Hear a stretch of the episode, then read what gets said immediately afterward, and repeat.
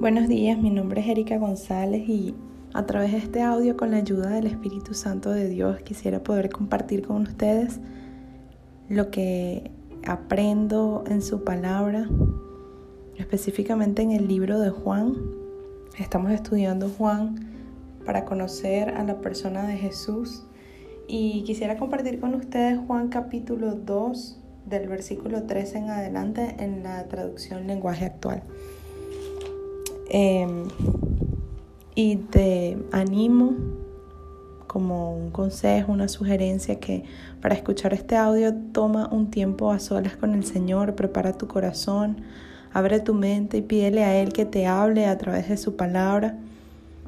Busca un tiempo también para buscarse de, de las escrituras y poder leer tú el pasaje y poder entender un poco más lo que Dios nos está revelando acerca de su carácter y su persona a través de su palabra.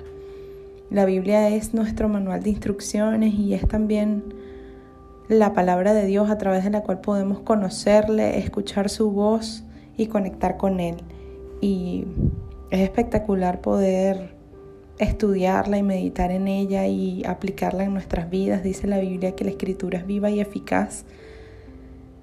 Y lo que quiere decir que verdaderamente poder aplicarla a nuestra realidad en cada una de las áreas de nuestras vidas y en las etapas por las cuales pasamos. Y este pasaje se llama Jesús va al templo. Para ponerlos un poco en contexto, Jesús estaba regresando a Jerusalén para celebrar la fiesta de la Pascua, una fiesta que celebraban los judíos, una celebración bastante importante en la cual recordaban que Dios los había sacado de la esclavitud de Egipto y los había llevado a la tierra prometida. Era un tiempo para agradecer y para recordar lo que Dios había hecho por ellos, pero también era un tiempo para em, llenarse de fe, confianza y esperanza de que venía un Mesías Salvador que nuevamente iba a intervenir por ellos. Lamentablemente el pueblo de Israel se había alejado bastante de Dios y habían pasado incluso 400 años que, que Dios no se había manifestado de forma poderosa como lo hacía en esos tiempos cuando eh, Israel eh, salía de Egipto. Y ellos anhelaban nuevamente, tenían esa esperanza y esa fe de que Dios enviaría al Mesías Salvador que los sacaría nuevamente de la esclavitud, en ese caso del imperio romano. Y, y esta era una fiesta bastante importante en la cual muchas eh, personas asistían a la ciudad de Jerusalén, viajaban varios días para llegar a Jerusalén porque allí estaba el templo y era allí donde celebraban la fiesta. Em, y dice así, el, que, versículo 13, como ya se acercaba la fiesta de los judíos llamada la Pascua, Jesús fue a la ciudad de Jerusalén Allí en el templo encontró algunos hombres vendiendo bueyes, ovejas y palomas. Otros estaban sentados cambiando monedas extranjeras por monedas judías. Al ver esto Jesús tomó unas cuerdas, hizo un látigo con ellas y echó a todos fuera del templo, junto con sus ovejas y bueyes. También arrojó al piso las monedas de los que cambiaban dinero y volteó sus mesas. Y a los que vendían palomas les ordenó, saquen esto de aquí. La casa de Dios mi Padre no es un mercado. Al ver esto, los discípulos recordaron el pasaje de la Biblia que dice, el amor y el celo que siento por tu templo me quema con fuego. Luego los jefes de los judíos le preguntaron a Jesús, ¿con qué autoridad haces tú esto? Y Jesús le contestó, destruyan este templo y en solo tres días volveré a construirlo. Ustedes pueden seguir leyendo el pasaje más adelante para ver lo que sucedió, pero me encanta y quisiera que pusiéramos nuestra atención en el título del pasaje que dice Jesús purifica el templo. Luego de que Jesús vino, rompió el velo que existía en el templo para acercarse al lugar altísimo que era un lugar que en ese tiempo solo estaba permitido para el sumo sacerdote y era el lugar donde habitaba la presencia de Dios. Cuando Jesús murió y resucitó, él trajo consigo un nuevo pacto, una nueva forma de relacionarnos con Dios, en la que ahora tú y yo somos el templo, en la que ahora cuando aceptamos a Jesús como nuestro único y suficiente Salvador, el Espíritu de Dios viene a habitar en nosotros. Ya no necesitamos ir a un lugar, como le dijo Jesús a la mujer samaritana cuando preguntó, ¿en dónde debo ir a adorar? ¿Acaso tengo que ir a Jerusalén? Y él le dijo, ya vendrá un tiempo en los que los verdaderos adoradores adorarán en espíritu y en verdad. Lo que quiere decir que allí tú a solas en tu habitación, en intimidad, gracias al sacrificio de Jesús en la cruz, tienes acceso a la presencia de Dios Padre. Que cuando le abres la puerta de tu vida y reconoces que necesitas depender de Él, el Espíritu de Dios viene a habitar dentro de ti y como dice la palabra podemos acercarnos confiadamente a su trono donde hallaremos el oportuno socorro para cada una de las áreas de nuestras vidas.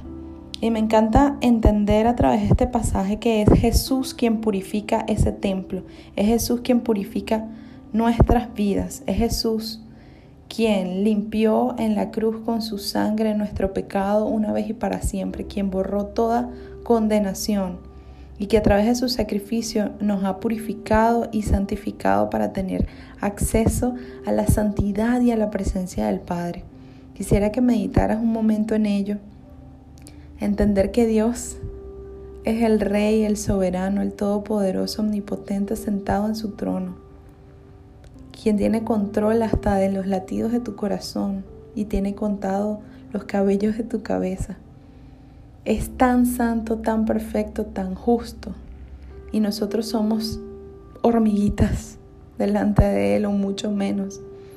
Solo seres humanos creados por Él a través del polvo.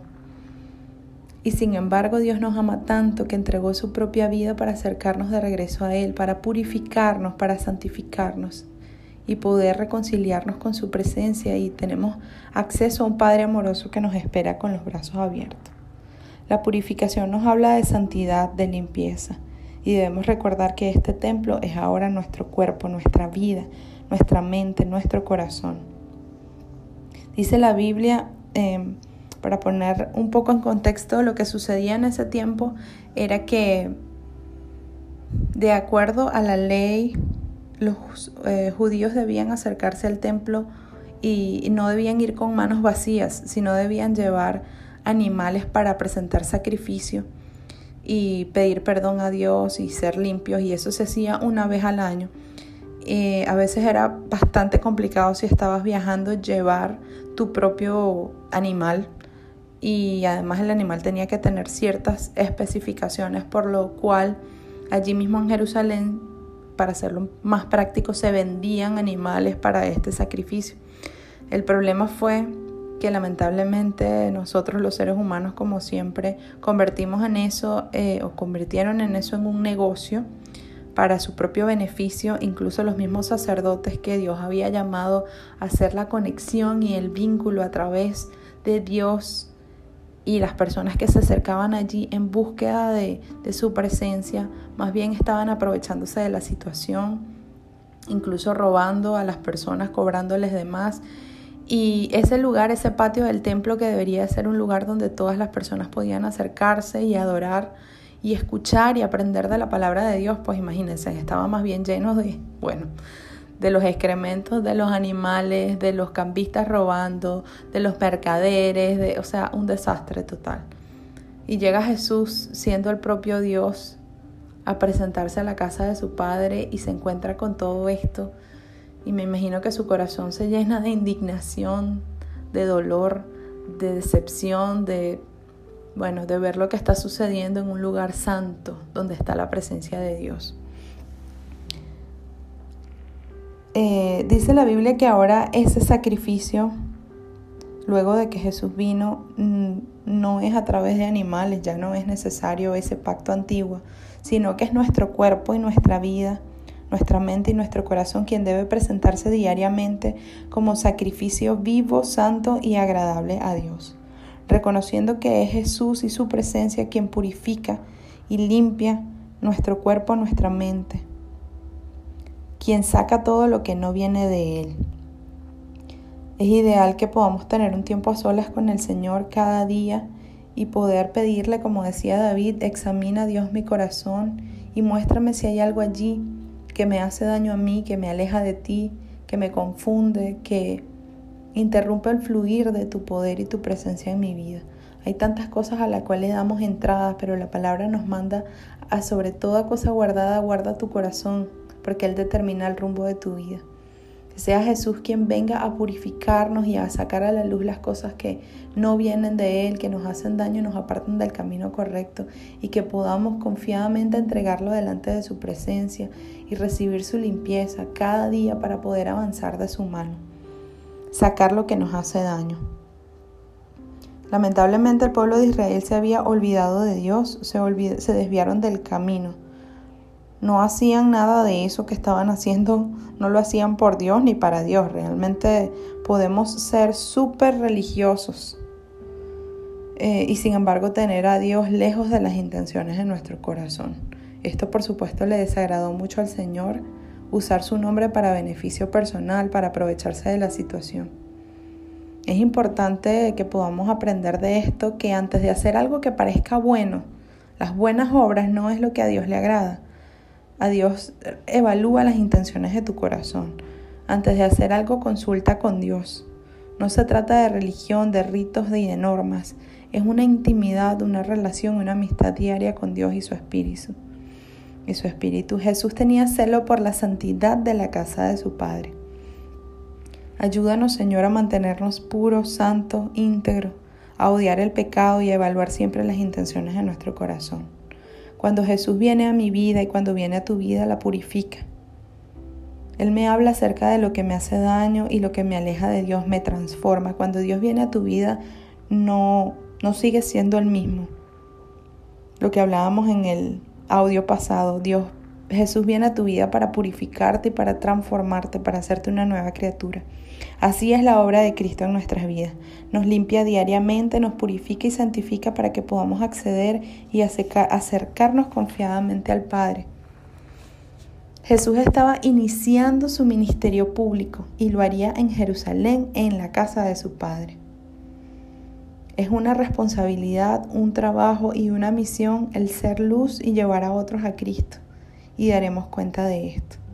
Los rituales, las normas y religiosidad sin relación nos alejan de Dios.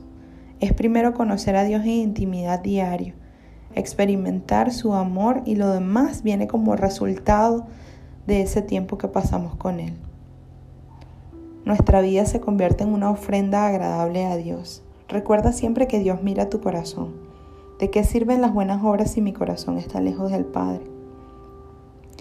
Me encanta pensar en la Pascua como un tiempo para recordar lo que Dios ha hecho por nosotros y una confianza, fe y esperanza en el Mesías Salvador y en su regreso. Y hoy a través de este audio quisiera que tomaras un tiempo para pensar en estas preguntas. ¿Cómo está tu corazón? ¿Cómo está tu mente y tu vida? Si Jesús entra, interrumpe y evalúa, ¿qué encontrará allí? Indignación. Necesitamos limpieza y purificación diaria. Pídele a Él que saque a la luz cualquier cosa que interrumpe el fluir de la presencia de Dios en tu vida y que nuestras vidas, nuestro cuerpo sea siempre un sacrificio vivo, santo y agradable a Él, una dependencia, una relación diaria con el Padre, que nos lleve a nuevas alturas con Él. Tómate un tiempo hoy para pasar tiempo junto con Él, para conversar, dialogar, para escuchar su voz, para estudiar su palabra, para pedirle que examine tu corazón, lo purifique, lo limpie y podernos presentarnos ante Él confiadamente gracias a lo que Jesús hace en nuestras vidas. Dios te bendiga, feliz día.